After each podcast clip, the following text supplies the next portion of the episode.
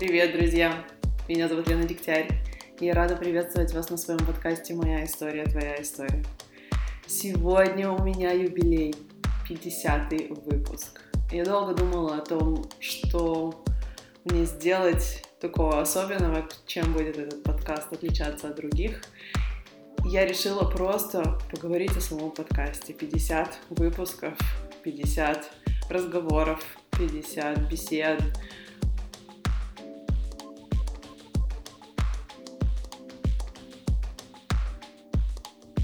я занимаюсь этим уже почти два года. Если бы два года назад, когда мне первый раз пришла идея подкаста, мне кто-то сказал, что я буду делать это два года, что у меня будет почти 250 тысяч скачиваний, что меня будут слушать тысячи людей, включая моих родителей, я бы просто не поверила.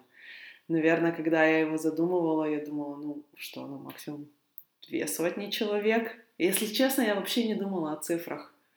Я вообще не думала, как это все сделать, кто будет это слушать, как это будет влиять на людей. Вернее, как это будет влиять, как раз-таки об этом я много думала. Я нередко рассказывала историю о том, как родился этот подкаст, и в свое время, как в принципе и сейчас, два года спустя, я слушаю подкасты Тима Ферриса, и тогда я их слушала их прям запойно, очень много часов, и он интервьюирует высокоэффективных людей и узнает о том, какие у них привычки, какой у них образ мышления, который помогает им расти, развиваться, который помогает им становиться лучшими в мире. На тот момент в моей жизни не было очень много таких людей, а главное, те люди, которые меня окружали, мне не казалось, что они стремятся к тому, чтобы стать главами корпорации или к тому, чтобы стать лучшими бизнесменами, преуспеть, получить больше денег. Это были люди, которые пытаются справиться с повседневной жизнью, которые переживают какие-то повседневные трудности, повседневные сложности, и им нужна поддержка. И мне хотелось как раз-таки сделать серию интервью с женщинами, такими же, как я, без не то что без амбиций, без э, каких-то стремлений стать лучшим, которые просто идут по жизни, переступая или проходя, не переступая, именно проходя сложные моменты, успешно доставая из них какие-то уроки, делая выводы. И вот с этой мыслью я решила делать подкаст. И, конечно, как наверное, все, что я делала, мне очень хотелось сделать это все на коленке. Ну ладно, начну, возьму микрофон с простыми наушниками и буду что-то там делать, но на самом деле подбодрил меня в этом Сэм. Но на самом деле тот человек, который предложил мне идею подкаста, был Сэм. Он сказал, не сделать ли тебе подкаст? Я подумала, действительно, не сделать ли мне подкаст. Иногда такого маленького пинка мне достаточно для того, чтобы начать действовать. И он же сказал, нет, ты не будешь записывать на какой-то дурацкий микрофон, пойди купи хороший микрофон. И я тогда решила вложиться и купила микрофон со вторых рук, правда, потому что такой же микрофон был слишком дорогой для меня новый, и начала записывать. И я очень боялась, что мне придется редактировать и сводить звук. И я ничего не понимаю в звуке, и я абсолютно не технический человек. И я думала о том, что мне придется расшифровывать все, а я не умею расшифровывать. И даже интервью толком я не умею брать, но хотя бы в этом плане я была уверена, что я смогу научиться. Вся же техническая сторона к таким непреодолимым просто препятствием, что я почти решила ничего не делать. Но написав в Инстаграме о том, что я ищу людей, что мне нужна помощь, столько людей откликнулось.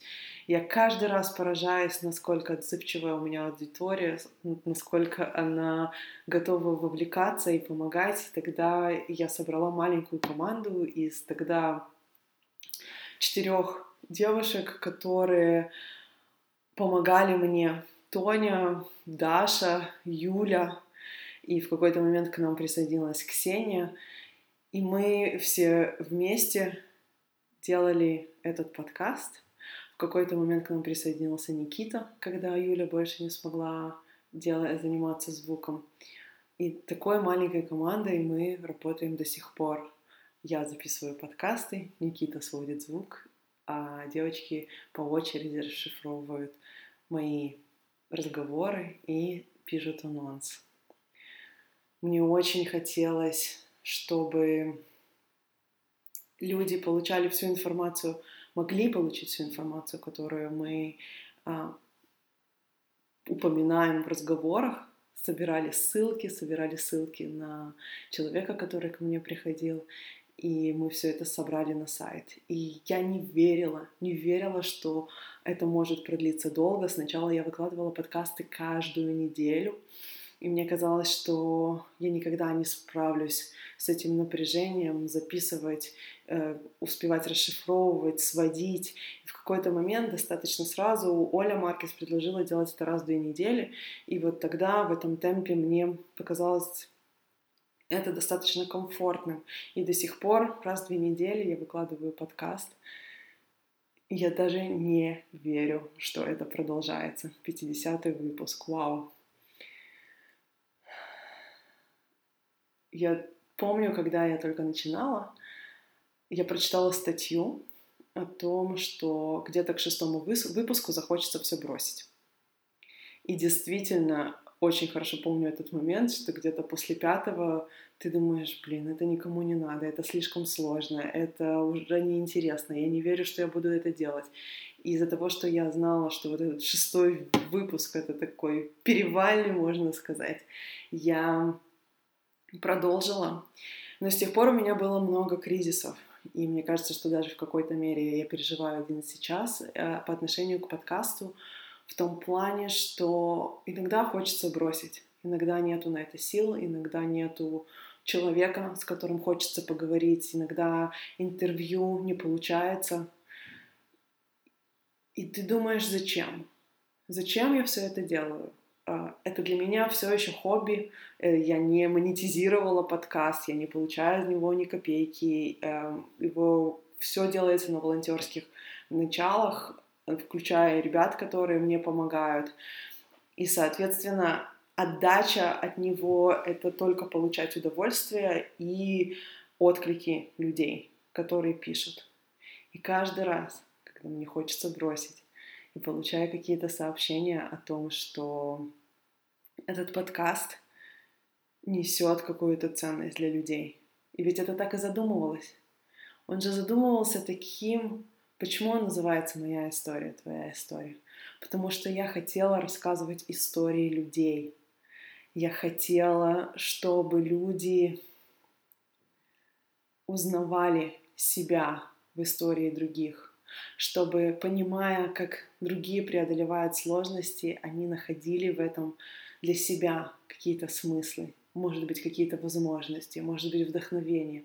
Я хотела, чтобы люди видели, что они не одиноки, что мы все встречаемся с какими-то сложностями и можем их преодолеть, что у нас тоже возникают какие-то выборы, которые, на которые невозможно решиться, Иногда не знаешь, что правильно и правильно нет, и нужно просто выбирать и идти. Иногда жизнь подбрасывает такие крученные мечи, что ты не знаешь, как жить дальше. Но день за днем ты встаешь, ты находишь в этом какие-то смыслы, и ты двигаешься дальше. И именно такие истории мне хотелось принести в этот мир людям, чтобы они услышали, вы не одиноки. Наверное, это самая главная мысль которая была упакована весь этот подкаст. И для меня до сих пор очень важны истории, и я продолжаю их рассказывать, я продолжаю встречаться с людьми постоянно, которые вдохновляют меня своими историями, своим жизненным путем, том, что, чего, что они преодолели, что они поняли, чему научились. Мы все можем научиться друг у друга чему-то. И я делаю это каждый день. И для меня это целый мир и космос. Это меня сильно наполняет и вдохновляет. Этот подкаст научил меня дисциплине. Есть вещи, которые нужно сделать. И это не то, чтобы я не э, пропускала выпуски. У меня буквально недавно так получилось, что по техническим причинам я не смогла вовремя выложить выпуск. Но это был первый раз за целых два года, и я очень горжусь собой в том плане, что я постоянно стараюсь держать вот этот ритм, который я сама для себя выбрала, которому меня никто не обязывает, только внутренние какие-то обязательства, которые я взяла на себя. И это меня тренирует и держит в рамках, и заставляет двигаться вперед. Но это же и ставит мне подножку, и при, приносит какие-то мысли о том, что а не бросит ли мне все это, а зачем я это делаю, а что это мне приносит. И эти вопросы я сталкиваюсь с ними, я не скажу ежедневно, да, другие вещи меня занимают. Сегодня подкаст не занимает у меня так много времени. Но я сталкиваюсь каждый раз, когда у меня внезапно нету гостя, я не знаю, что делать. Или когда тема никак не раскрывается, хотя я очень хочу уловить историю. Я записала намного больше разговоров, чем то количество, которое вы услышали, потому что бывает так, что ты приглашаешь собеседника, и ты знаешь, что там есть история, и у тебя не получается ее достать. Или я ее не слышу. И есть этот момент, когда я разговариваю с человеком, и как будто бы есть две такие параллельные полосы. С одной стороны, я включаюсь в историю, я повлекаюсь в его процесс, я хочу узнать больше и больше, а с другой стороны, я слушаю как слушатель, что меня цепляет, что находит отклик, какая часть вызывает эмоции, есть ли там вот та глубина, которую я хочу принести людям. И если под конец подкаста я чувствую, что не смогла достать историю, не получилось у меня раскрыть человека так, чтобы это было интересно слушателю, как я себе это представляю. Я говорю, извини, но я не буду выпускать этот подкаст. У меня не получилось. И таких историй немало, и я не жалею, это мой внутренний редактор или цензор, или назовите это как угодно. Мне хотелось нести только те истории, которые зацепили меня саму лично. Этот процесс заставил меня научиться доставать историю из людей, которые не привыкли к интервью. Я, я прочитала столько статей о том, как интервьюировать людей, которые постоянно под которым постоянно задают вопросы. Это, в принципе, Тим Феррис сделал даже несколько подкастов на эту тему, о том, как он готовится к интервью, потому что все эти люди, которые к нему приходят, они уже дали сотни, если не тысячи интервью, они очень успешные, они очень известные, у них есть э, постоянный запрос, поток запросов на э, беседы, и как сделать так, чтобы они не повторились, чтобы они раскрыли какие-то темы, которые, о которых они не говорили раньше, как не поставить их уже на заезженные рельсы, когда они говорят все время об одном и том же. Но я разговариваю с простыми людьми, которые которые не привыкли отвечать на вопросы, которые, может быть, даже не привыкли формулировать мысли так, чтобы это было понятно слушателю, и максимум на что они шли, это кухонный разговор. А мы все знаем, что кухонный разговор не всегда хорошо перекладывается на непосвященного слушателя. Это заставляло меня много и усердно думать о том, как. Как мне доставать из человека историю так, чтобы она была интересная. И я не могу сказать, что у меня всегда получалось, или я преуспела в этом, но я однозначно научилась задавать вопросы я однозначно научилась слушать внимательно, потому что я поняла, что для меня лично секрет в том, что когда ты очень-очень внимательно слушаешь человека, в какой-то момент что-то внутри, у меня это прям в груди откликается, как будто бы вот что-то цепляет, и я понимаю, вот туда надо копать. Туда надо копать, и тут, об этом нужно задавать вопросы. И так каждый раз в разговоре я слушаю, где отклик, где то место, в котором у меня произошла эмоциональная реакция, там, где я впечатлилась, и туда я хочу нырнуть с человеком и пойти в его дебри. Темы, которые я раскрывала, были настолько широки. Я говорила о людях, которые преодолевали болезни, говорила о пути, пути, о многих путях к детям, когда я говорила с э, Леной Шеметовой, которая усыновила ребенка, или с моей сестрой, которая делала эко. И когда я говорила с Катей Бордюк, дочке, у которой генетический синдром. Я говорила о людях, которые преодолевали, преодолевали сложности со здоровьем. Одни из моих любимых подкастов с Эми Джабраиль, которая потеряла ногу, и с Аленой Алехиной, которая сломала спину на съемках, э, занимаясь сноубордом. У меня столько людей, которые разговаривали про свою профессию. Аня Баганаева, Эмилия Гулиева, Лера Голованевская. Я даже сейчас всех не могу вспомнить настолько э, много людей. И одна из интересных вещей, которые я вообще не ожидала, что они случатся в этом подкасте, это сообщество. Сообщество единомышленниц, сообщество женщин, которые мыслят в одном направлении. У меня вдруг появились подруги, некоторые из них стали даже бизнес-партнерами, и Даша Пепеляева, с которой мы познакомились на подкасте. Кто-то мне сказал, тебе будет интересно с ней поговорить, я ее пригласила. Мы час просто болтали в захлеб, потом так случилось, что Даша приехала в Берлин, и все, и прошел год, и за этот год э, она стала одним из самых близких мне людей. Я познакомилась с Варей Веденеевой, с которой у меня очень дружеские отношения, Аня Баганаева, которая стала близкой подругой. Я приглашала на подкаст уже своих подруг, Олю Роднову, Олю Маркес, сестру свою, маму, всех людей, которые мне уже близки, которых я уже знаю. Лена Шаметова, которую я знаю миллион лет. А, она была моим куратором в секте пять лет назад. Как бы невероятно это ни звучало я поняла, что это какое-то сестринство. Какой-то момент я поняла, что эти женщины знакомятся между собой, что этот подкаст, он уже что-то больше, чем я, он живет своей жизнью, в которой каждый обменивается какими-то своими знаниями и какими-то своими полезностями, и эти женщины просто сплетаются в мире и знакомятся между собой. Я подумала, вау, это же невероятно, как этот мир создался без того, чтобы я вкладывала в это такого, такое намерение.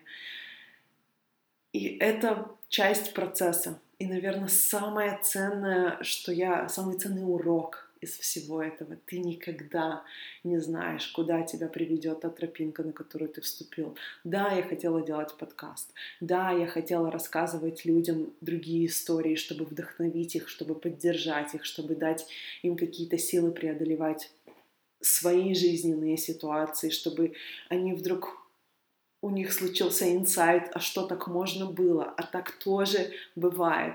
Да, все это подкаст реализовал на меня в полной мере. Но побочным эффектом стали люди, которых я приглашала и которые откликались. Есть люди, которые я даже не верила, что они мне скажут «да». Когда я писала Варе Веденеевой, а, я... Да, на самом деле нет, это смешно. Варя мне написала первая. Я очень хорошо помню, когда она приезжала в Берлин, она мне написала, Лена, привет, я знаю, что ты живешь в Берлине.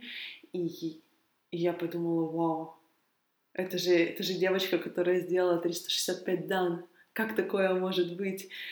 И мы познакомились, и с первого момента у нас, наверное, первый вопрос, который мне Варя задала, это было, я точно сейчас не помню, что-то типа либо что ты думаешь о Боге, либо что ты думаешь о смерти. То есть мы вообще не расшаркивались на small talk, мы сразу нырнули в какую-то глубину, я пригласила ее на подкаст. И так происходило каждый раз когда мне Дарьян Волков сказала, да, конечно, я с тобой поговорю, человек, за которым, за творчеством которого я слежу уже много лет. Я думаю, вау, эти люди соглашаются. Но не говоря о том, что мои беседы с Олей Маркес, которая моя близкая подруга, и который человек, который меня бесконечно вдохновляет. И я рада, что она поддерживала меня эти годы, в этом проекте и приходила на интервью и рассказывала свою историю о зависимости и о беге, когда мы бегали Нью-Йоркский марафон. Столько историй. С этим подкастом я прожила целую невероятную жизнь. Я постоянно вдохновлялась и впечатлялась за эти два года, и это продолжается по сей день. И все-таки я чувствую, что в какой-то мере есть у меня внутри какое-то затухание, что ли. И мне хочется что-то сделать по-новому и что-то по-другому. Есть постоянные какие-то технические сложности, господи, сложности. Наверное, ничто так не тревожило меня, как качество звука, особенно когда этой зимой я путешествовала по Австралии, я летала с ручной кладью, я не могла взять свой микрофон с собой, и поэтому я купила два разных микрофона, они все шумели, я не могла найти тихие места, чтобы записывать подкасты, потому что каждый раз вокруг меня оказывались люди, и я была в отчаянии, и я была в отчаянии выпускать э, подкасты с плохим качеством или не выпускать. И это была такая боль и тревога, я это делала, и получала комментарии, Лена, лучший звук, и мне было стыдно и неприятно, и обидно, что я не могу сделать лучше, у меня не получается, возможно, что я недостаточно стараюсь, я полностью беру ответственность на то, что происходит э, на себя, это мой подкаст, да, должна стараться больше, наверное, хотя должна это такое, да, странное слово, не очень его люблю. И до сих пор я считаю, что самая моя большая боль в этом подкасте это именно качество звука и качество его продакшена, скажем так. Но на данном этапе я также понимаю, что я не готова вкладываться больше. Как я сказала, это все еще для меня хобби, это все еще своего рода подарок, который я несу людям, и если они его принимают, если он важен, я рада, но, наверное, больше сейчас я не готова сделать. Возможно, если что-то изменится, то, то что-то изменится. Но что мне важно сказать, это перед тем, как записывать этот подкаст, я сидела и думала и болтала с Сэмом, что дальше. Вот 50 выпусков. 50 выпусков — это много.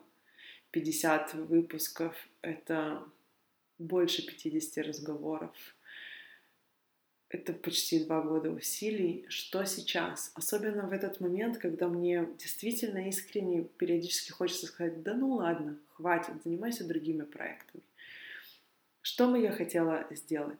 Одна из причин, почему я не брошу, это потому что я тот человек, который каждый, там, не знаю, 3-4 года, 2-1, через какой-то промежуток времени бывает так, что мне становится скучно, бывает так, что мне хочется новенького, мне кажется, что я уже все поняла или все узнала, или как-то рутина, может быть, затянула.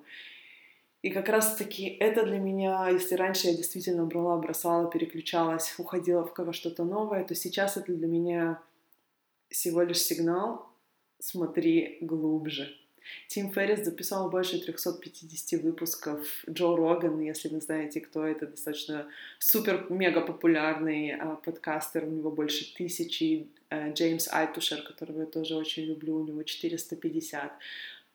Большинство подкастов, которые я слушаю, это 150, 200, 300, 400 выпусков, это значит, что эти люди продолжают находить в этом какую-то глубину, продолжают находят, находить в этом какие-то смыслы. И я еще не до конца поняла, что это, я еще не до конца поняла, что там.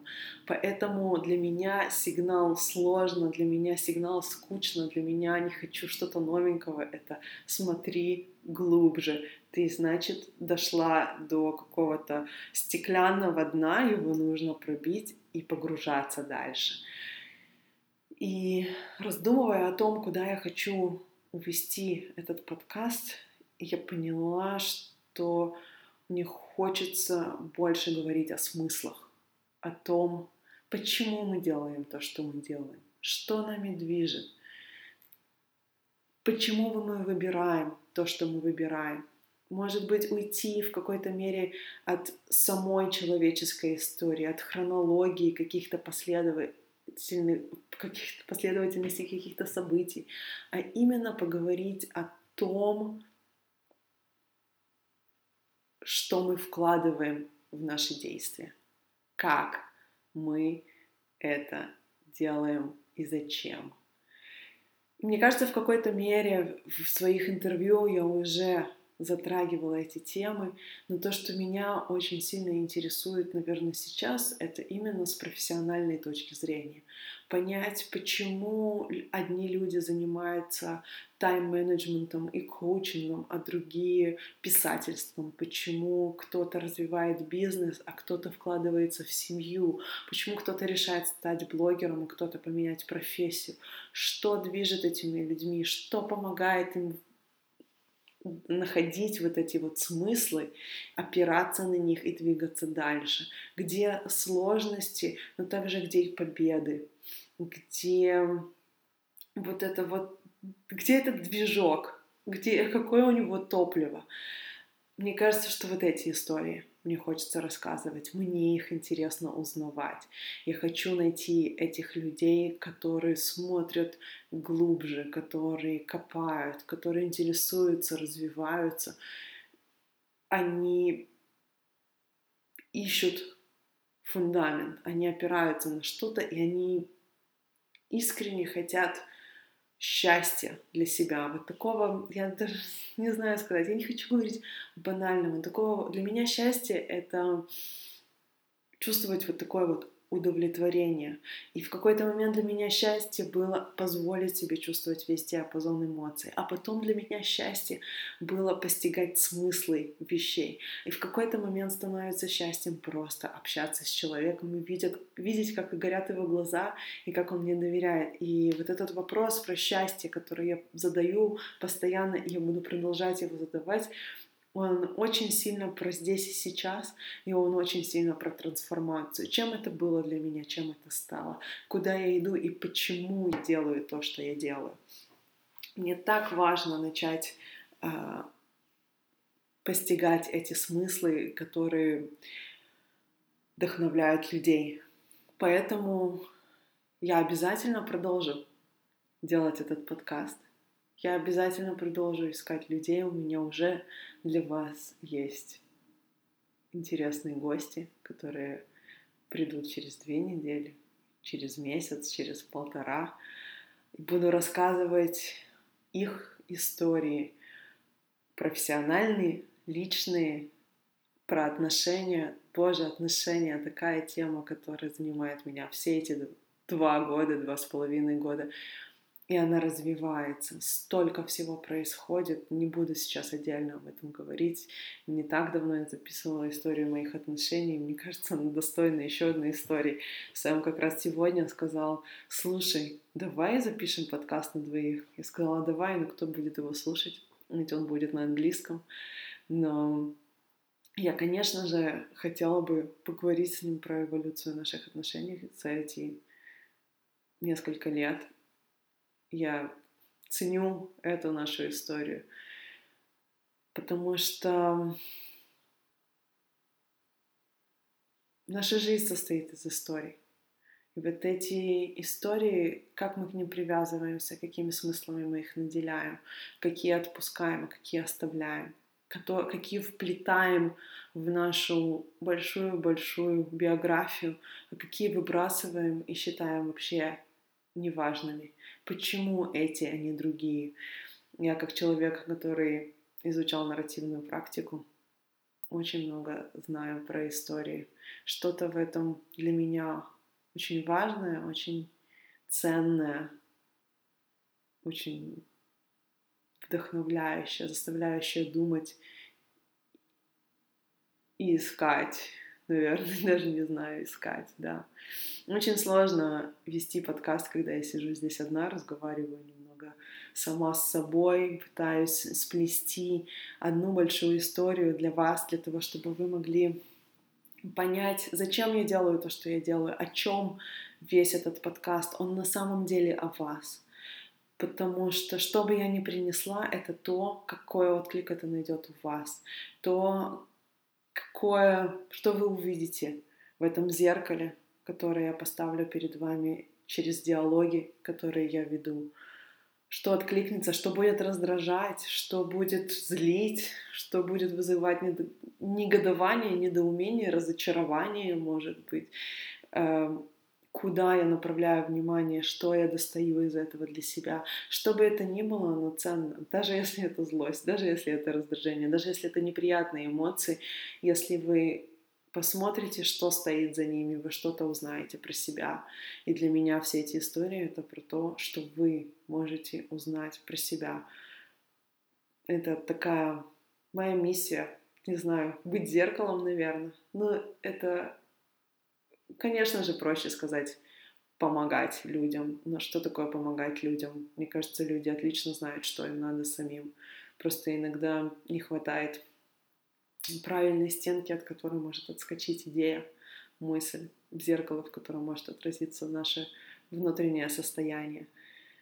Мне хочется продолжать дарить вам это, и я надеюсь, что вы будете продолжать слушать подкаст, делиться своими откликами, ставить звездочки в iTunes и других приложениях, в Apple Podcast и везде, где вы это слушаете. Это помогает другим людям найти подкаст и слушать его и узнавать о нем. Я очень горжусь им, когда я узнала о том, что несколько изданий, а, включая Вундерзин, включили мой подкаст в обзор подкастов, которые делают женщины на русском языке, я чувствовала большую гордость. Э, и на английском говорят I felt privileged, как даже не знаю, как это перевести, но у меня действительно много благодарностей, и он стал популярным благодаря вам. Всем тем, кто слушает, я так радуюсь вашим откликам. Я уже говорила это и повторю, что только благодаря письмам, которые получают людям, сообщениям от людей. Я продолжаю искать новых собеседников, продолжаю записывать подкаст, продолжаю,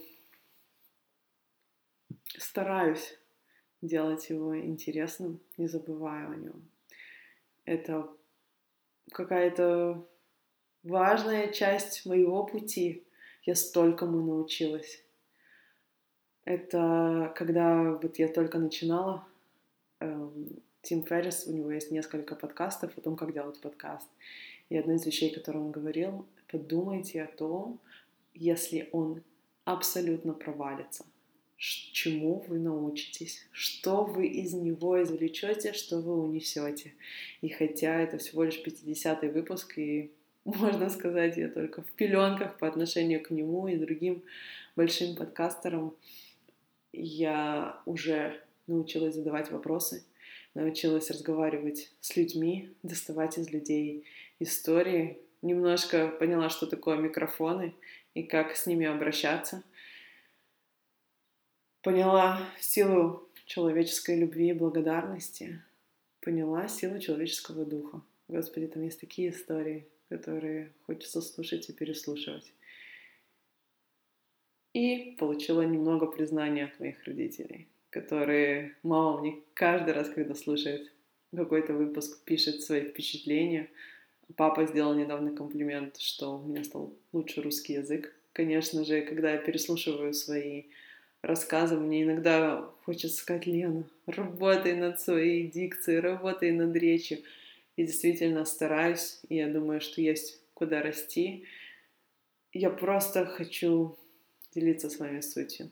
А иногда форма у меня хромает, это правда, я признаю, но мне так просто важно дать то, что есть, что со временем будет лучше.